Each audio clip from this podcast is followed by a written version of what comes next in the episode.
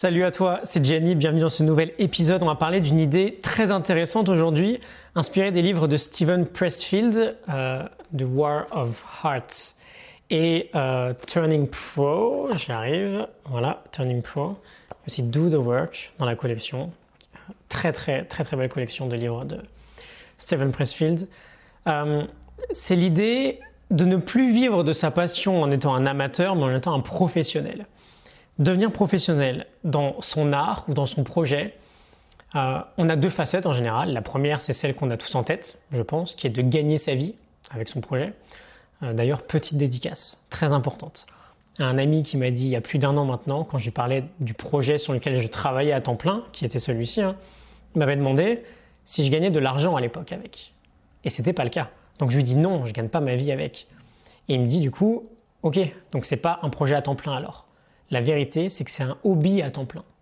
Et ça avait eu un, effet hyper profond en moi. Je me suis dit à ce moment-là que c'était vrai, c'était juste un hobby et il était peut-être, peut-être temps de gagner ma vie avec. Il était peut-être temps de passer professionnel en fait.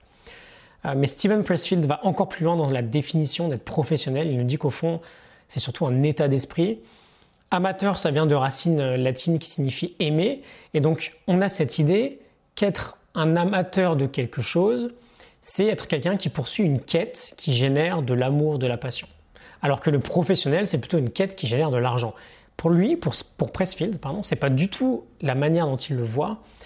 Euh, l'idée, c'est que quand il y a vraiment de l'amour, quand il y a vraiment de l'amour profond pour quelque chose, être professionnel, c'est naturel.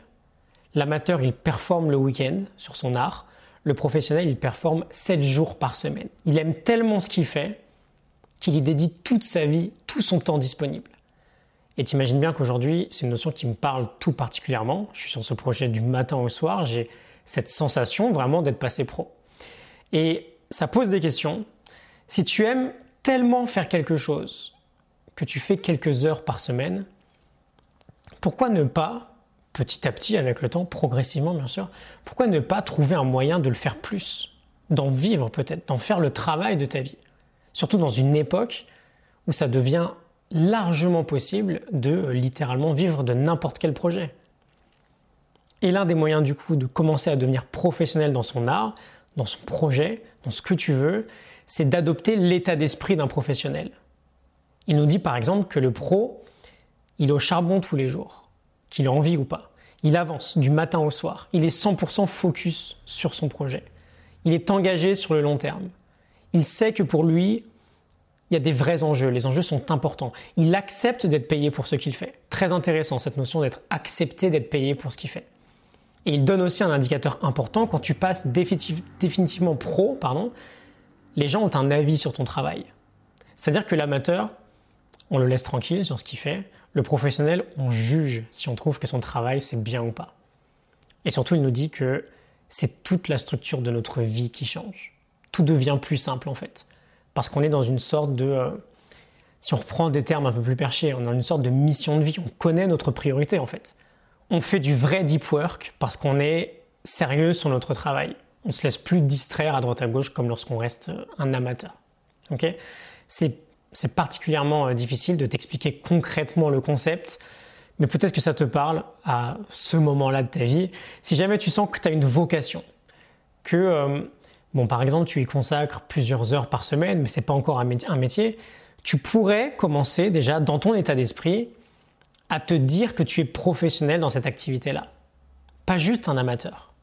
Et potentiellement, petit à petit, trouver différents moyens d'en faire un vrai métier. C'est exactement ce qui s'est passé pour moi en fait. Quand il y a trois ans, je me suis mis à lire beaucoup, puis à partager petit à petit des notes de lecture, puis à gagner de l'argent petit à petit avec cette activité.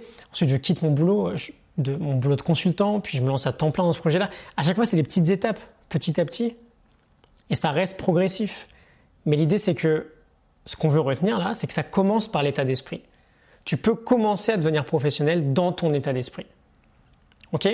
Je te laisse sur ces idées un peu, un peu brouillon, je te, je te l'accorde. J'espère que ça te parle, que ça va, pourquoi pas, te faire un peu réfléchir. Et euh, je te souhaite une excellente journée. À demain pour un nouvel épisode. Salut